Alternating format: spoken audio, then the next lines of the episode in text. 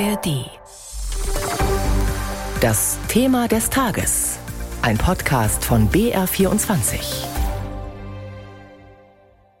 Habeck muss Greichen entlassen, sonst ist die Verwandtenaffäre Greichen eine Affäre Habeck. Und ich sage das mal deutlicher, manche Grüne im Bayerischen Landtag, wenn ihr noch einmal das Wort Filz ernsthaft in den Mund nehmt, löst eure eigenen Probleme, anstatt Ratschläge den anderen zu geben.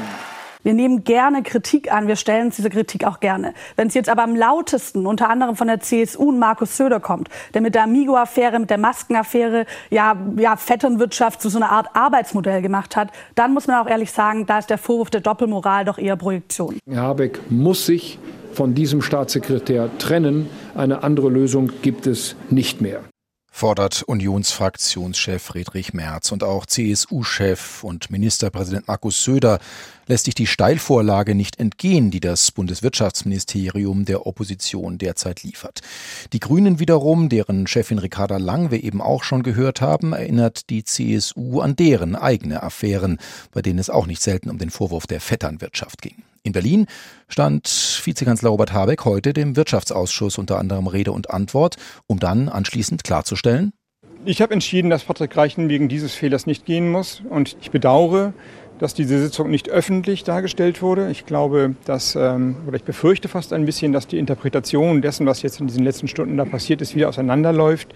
Ich fand, es war eine wirklich gute Sitzung. Wir hatten das am Anfang deutlich gemacht, dass wir uns gewünscht hätten, dass die Öffentlichkeit daran teilnehmen kann, sodass sich dann jede und jeder das eigene Bild bilden kann. Dem ist der Ausschuss in einer Mehrheit nicht gefolgt. Das habe ich zur Kenntnis zu nehmen. Robert Habeck hält also an Patrick Greichen fest, seinem Staatssekretär, auch wenn er ihn als wichtigen Mitarbeiter schätzt und braucht. Das dürfte die Gemüter in Berlin aber dennoch weiter erhitzt haben, zumal die Affäre auf Antrag der Union anschließend auch Thema einer aktuellen Stunde im Bundestag war. Und live von dort zugeschaltet ist uns jetzt unsere Hauptstadtkorrespondentin Anita Fünffinger. Frau Fünffinger, erklären Sie uns doch bitte mal zunächst für alle, die dies nicht so richtig mitbekommen haben, warum die Union überhaupt die Entlassung dieses Staatssekretärs fordert. Ja, weil äh, Patrick Greichen, der Staatssekretär, sozusagen vergessen hat, dass der Mann, der für die Neubesetzung der DENA, das ist also die bundeseigene Energieagentur, dafür vorgesehen war, das war Michael Schäfer, das war sein Trauzeuge. Schäfer war vorgeschlagen worden unter vielen Bewerbern und Greichen hat eben nicht öffentlich gemacht, dass er diesen Mann sehr, sehr gut kennt. Im Nachhinein hat er das nun als Fehler bezeichnet. Heute tut es ihm sehr, sehr leid, kann man alles auf Twitter heute auch nachlesen. Aber das Bereich der Union nicht. Sie sagt, ein lapidarer Fehler sei das nicht gewesen. Da geht es ja doch wohl schon eher um schwere Verstöße von Compliance, also von Transparenzregeln, die da verletzt worden seien, sagt die Union. Der Fall ist also noch lang nicht erledigt. Hat denn heute die Befragung der beiden im Wirtschaftsausschuss unter anderem des Bundestages neue Erkenntnisse zutage gefördert? Die Sitzung war ja nicht öffentlich.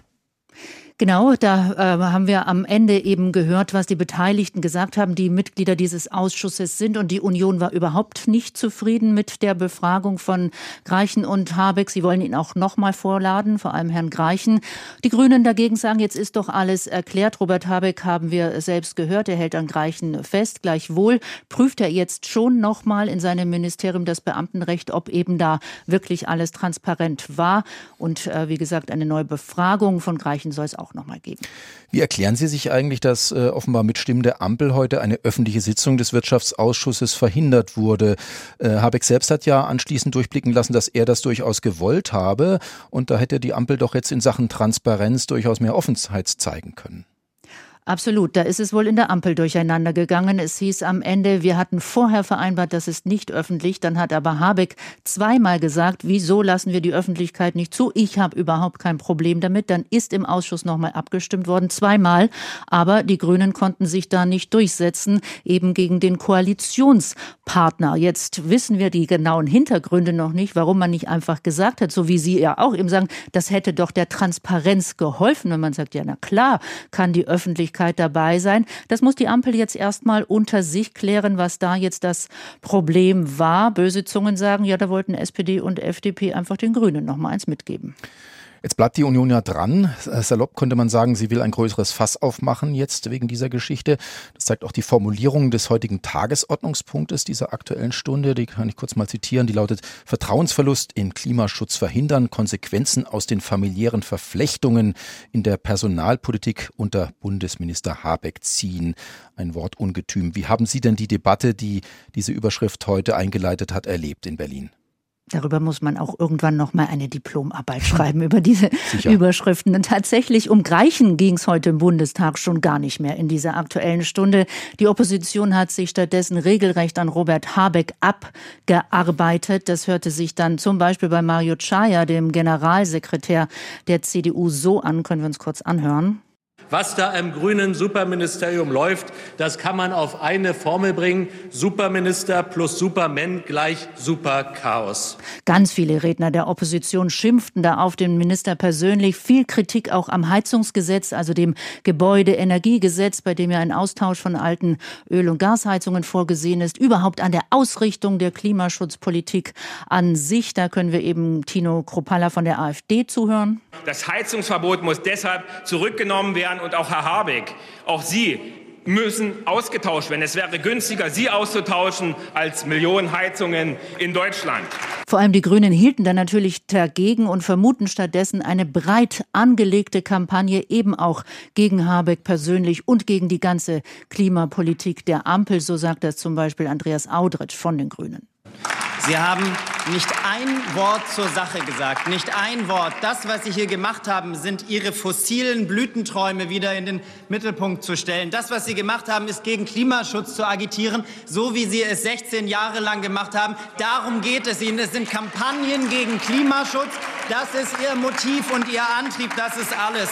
Also um auf die Frage vom Anfang zurückzukommen, um Herrn Greichen ging es heute nicht im Bundestag. Was aber wieder mal zeigt, dass Personalpolitik am Ende doch die schönsten Debatten hervorruft. Es geht, wie gesagt, hin und her. Die einen sagen Schmutzkampagne, die anderen Vetternwirtschaft. Lassen Sie uns zum Schluss nochmal die Vorfälle so ein bisschen einordnen, dass bei einem Machtwechsel Ministerien neu besetzt werden, dass der eine seinen Freund auf Posten hieft. Das ist ganz realistisch gesehen ja nicht ganz unnormal. Wird denn hier in dieser Sache jetzt äh, die grüne Seite zum Beispiel strenger behandelt, gerade weil sie selbst äh, stets immer auf Moral in der Politik gepocht hat? Das ist für die Partei mit Sicherheit ein Problem, weil eben, wie Sie sagen, sie als solche niemals wahrgenommen werden wollten. Filz, das waren äh, die anderen. Wir sind sauber und transparent. So überschreibt man sich das ja bei den äh, Grünen. Und nun vergisst also einer, dass er einen Trauzeugen hat, der noch dazu einen wichtigen Job bekommen soll. Und dann muss man die Gegenfrage stellen. Wie hätte man reagiert als Grüne, wenn das bei der Union, CSU, bei wem auch immer passiert wäre? Also man drückt äh, gerne auf die Wunde und jetzt muss man natürlich selbst bei sich gucken, ob das alles so richtig gelaufen ist. Also wir haben Habeck ja heute zugehört. Er wollte Offenheit und Transparenz herstellen. Sein äh, zuständiger Staatssekretär hat, wie wir heute gelernt haben, dafür etwas gebraucht. Heißt am Ende, er wird sich möglicherweise doch noch von seinem Staatssekretär trennen müssen oder kann er die Affäre aussitzen?